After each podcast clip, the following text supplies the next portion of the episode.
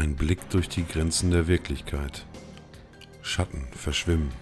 Die Realität scheint verzerrt. Objekte verschwinden vor unseren eigenen Augen. Geliebte Menschen zerfallen plötzlich und tauchen unvermittelt im Augenwinkel wieder auf. Was ist real und wo täuschen uns unsere Sinne? Das sind die Geschichten aus Area 69!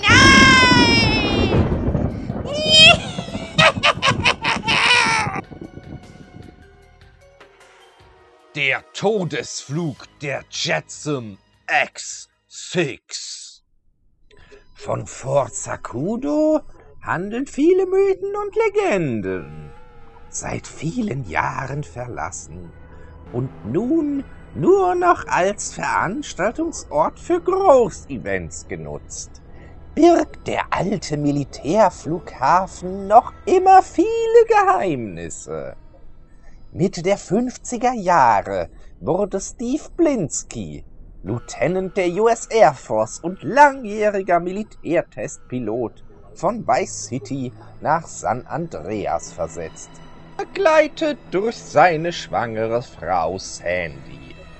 Die kommunistische Bedrohung war realer als je zuvor und die Entwicklung von ballistischen Langstreckenraketen noch in weiter Ferne.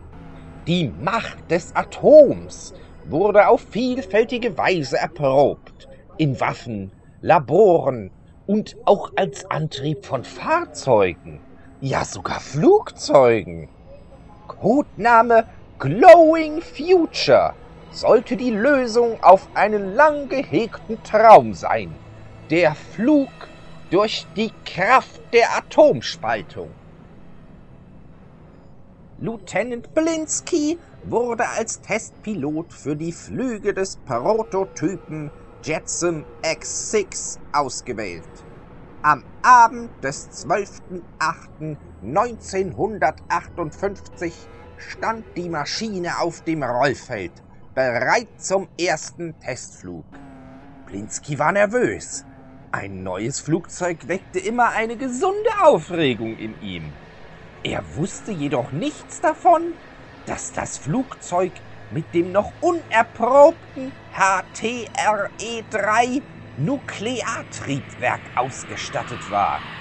Der Start verlief ohne große Schwierigkeiten und über 30 Minuten hinweg konnte er die Flugfähigkeiten des Prototypen testen. Nach einer langgezogenen Rechtskurve über den Alamosee zurück in Richtung Fort Sakudo schrie der Masteralarm auf. Ein Strömungsabriss zog das Flugzeug hart nach unten. Mayday, Mayday, Mayday, Jetson X6. Wir haben ein Mayday-Triebwerk, Triebwerk 1 und 2 ausgefallen. Bitten um Notlandung auf Runway RWY31. Steve konnte den Sturz des Flugzeuges nur mit Mühe abfangen.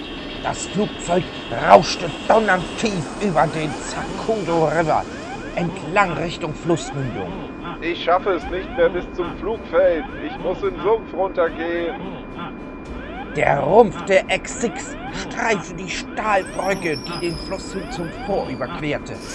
Funken speuten auf und hellten die Brücke in gleißendes Licht. Steve riss den Steuerknüppel nach oben und versuchte ein letztes Mal die Triebwerke zu starten. Mit einem ohrenbetäubenden Knall wurde Steve in den Sitz gepresst. Das Flugzeug bäumte sich mit einem lauten metallischen Kreischen auf. Beide Triebwerkreaktoren waren explodiert und stießen ihre tödliche Strahlung in den Nachthimmel und die Kalmusfelder am Zakudo River. Kleine weiße und schwarze Punkte tanzten vor seinen Augen. Dann wurde es schwarz. Als Lieutenant Blinsky wieder erwachte, war er umringt von zahlreichen Menschen in grellgelben Strahlenschutzanzügen. Er versuchte zu sprechen, doch alles, was man hörte, waren grausam klingende Geräusche aus seinem Mund.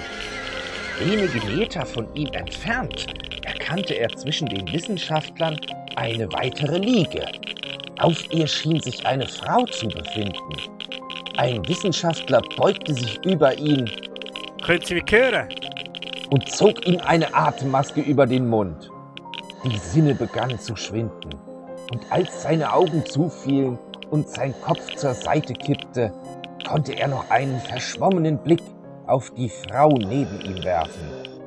Ihr Gesicht war entstellt, fleischige Lappen hingen von ihrer Wange herab, der Mund zu einer entstellten Grimasse verzogen.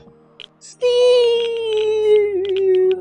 war das Letzte, was er hörte.